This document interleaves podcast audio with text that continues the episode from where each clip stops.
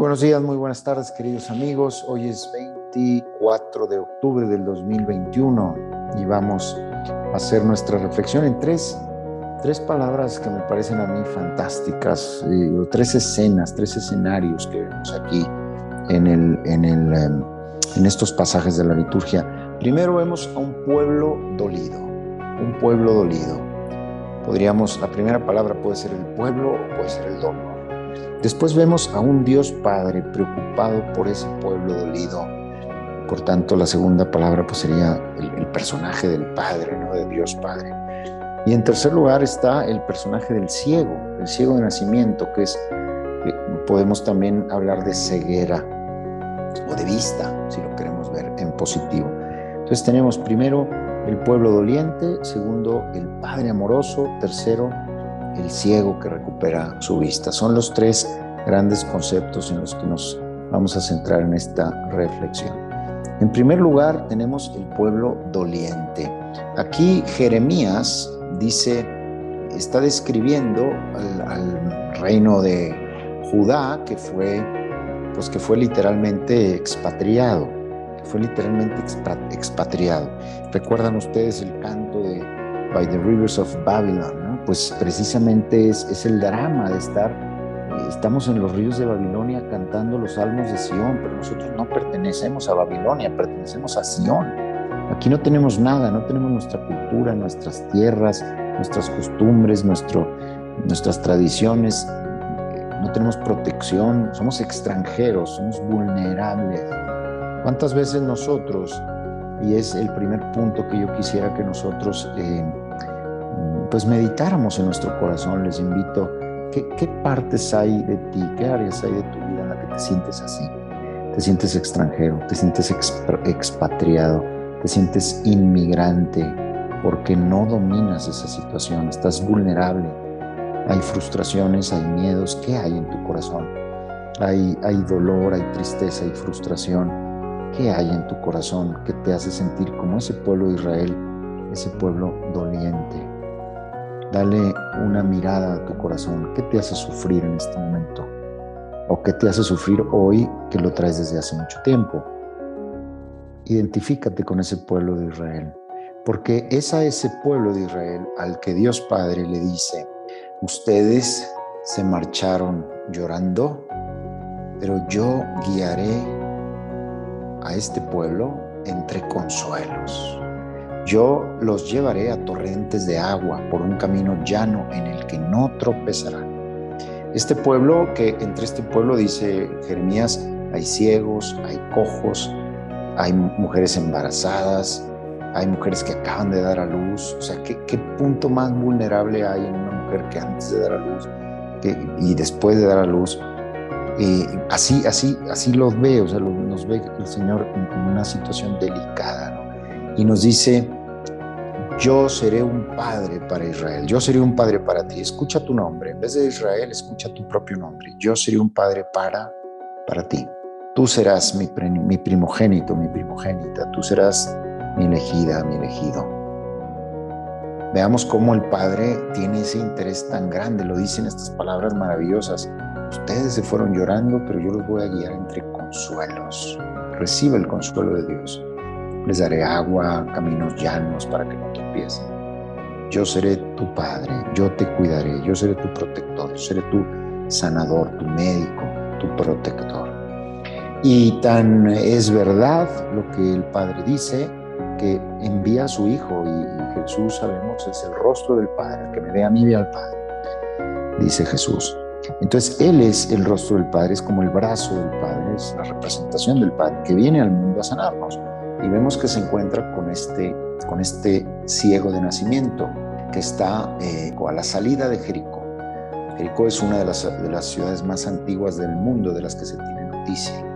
Hay ruinas de hace 13.000 años. Jesús sale con sus discípulos, hay mucha gente, está un ciego que se llama Bartimeo, que es hijo de Timeo, el evangelista lo identifica muy bien, sentado en el camino pidiendo limosna y escucha que Jesús pasa por ahí y empieza a gritar, Jesús hijo de David, Jesús hijo de David. Hay cuatro o cinco títulos que son los más importantes que se le dan a Jesús. En Cristología nosotros estudiamos que ningún título agota toda la riqueza de Jesús, por eso se le dice de muchas formas. Estos dos son dos de los títulos más importantes. Jesús, Jesús significa Dios salva. Hijo de David significa que es el Mesías, el prometido, porque tenía que venir de la familia de David. Entonces le está diciendo Mesías, le está diciendo Dios salva, está reconociendo la acción de Dios en él que salva. Es uno de los títulos más fuertes, Jesús junto con Cristo, por eso le decimos Jesucristo. Pues este ciego reconoce en Jesús estas características que son súper específicas de Jesús. No, no, no ve en él cualquier taumaturgo, cualquier pues, médico, no, no, no. Ve en él a Dios que salva. Y esto es bien importante, porque todos nosotros tenemos algún tipo de ceguera, algún tipo de sordera, algún tipo de parálisis. Y tenemos que reconocer a Jesús como Dios que me salva, para que efectivamente le, demos permiso de entrar a nuestro corazón. Porque si solamente decimos, pues hoy me encomiendo a Buda y mañana a Confucio y pasado a Jesús, pues evidentemente no estamos invitando a Jesús como Jesús que salva, que es hijo de David, que es aquel que prometió, prometieron los profetas. Tú eres el Mesías. ¿A quién iremos? Solo tú tienes palabras de vida eterna, dice Pedro en otra ocasión a Jesús. Entonces le dice, tú eres el Hijo de David, ten compasión de mí. Jesús, ten compasión de mí. Segundo aspecto es que lo, le impiden que, que lo moleste, muchos lo regañaban para que se callara. Primer aspecto para que Jesús te salve en tu encuentro con Él, reconocerlo como Salvador. Segundo aspecto, reconoce qué es todo aquello que te dice que te calles. ¿Qué es todo aquello que te dice que no grites a Jesús, que no le pidas ayuda. pueden ser desesperanzas, pueden ser faltas de, confianza, de fe, puede ser inseguridad, puede ser miedo, puede ser vergüenza. ¿Qué, te puede impedir a ti que le digas a Jesús, Jesús, sálvame en eso que, me, que hace un momento viste que, que te duele? Para que grites más fuerte y no le hagas caso, que tu voz de, petición de ayuda a Jesús sea más fuerte que las voces interiores que llevas en tu alma te dicen que te calles. Y no te calles, grita más fuerte como hizo este ciego, para que Jesús diga, llámenlo, llámenlo. Y cuando Jesús dice llámenlo, piensa que en este momento le está diciendo a los ángeles, a los santos, a los apóstoles, a María su madre, a todas estas personas que que tanto han amado a Jesús, Jesús les dice en este momento, llámala, llámalo. Te está llamando Jesús, quiere curarte. Y escucha las palabras de Jesús, ánimo, levántate, levántate de ahí de donde estás.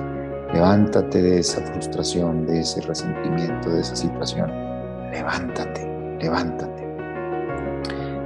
¿Quieres que haga algo por ti? Te pregunta Jesús en este momento. Ese levántate no viene de Jesús, viene de, los enviados de Jesús. Una vez que llegas con Jesús, ¿quieres? ¿Quieres que haga lo? Dile a Jesús, aprovecha la pregunta de Jesús en este momento. ¿Quieres que haga lo? Dile a Jesús específicamente, sí Señor, quiero que me ayudes a perdonar a esta persona. Sí Señor, quiero que me ayudes a ver con esperanza este sufrimiento que traigo, esta situación, que no me quede atorado en esta situación.